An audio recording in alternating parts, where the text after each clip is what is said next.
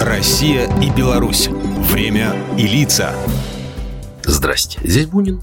И сегодня я о событии, случившемся почти шесть с половиной столетий назад, но историческое значение, честь и слава которого сегодня служит всей России поводом для гордости. В 1380-м произошла Куликовская битва, в которой русское войско великого князя Владимирского и князя московского Дмитрия Донского одолело Мамаеву Орду, разбив ее почти полностью.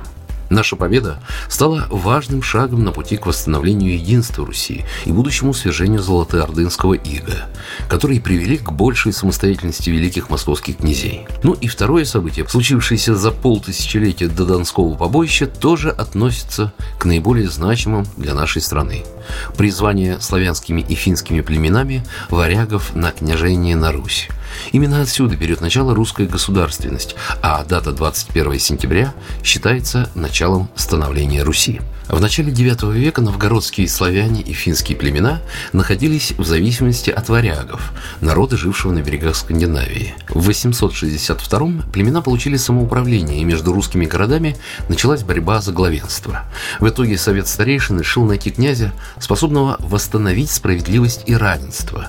Было предложено множество кандидатур, но выбор пал на трех братьев-варягов. Рюрик, старший из братьев, был приглашен на княжение в Новгород.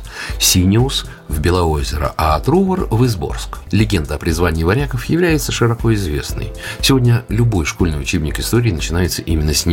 Некоторые региональные исторические фестивали сегодня включают призвание варягов в свои программы. Например, Крымский военно-исторический фестиваль.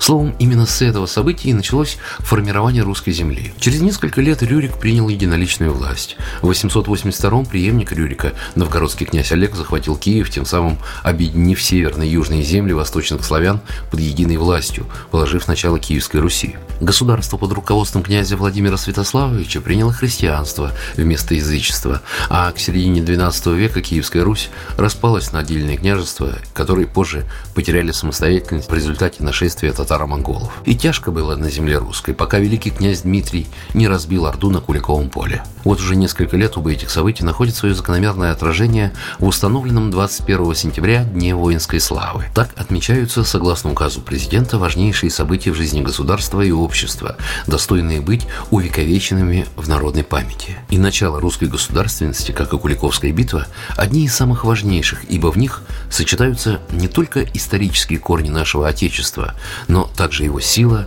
и умение побеждать любого врага. Программа произведена по заказу телерадиовещательной организации Союзного государства. Россия и Беларусь. Время и лица.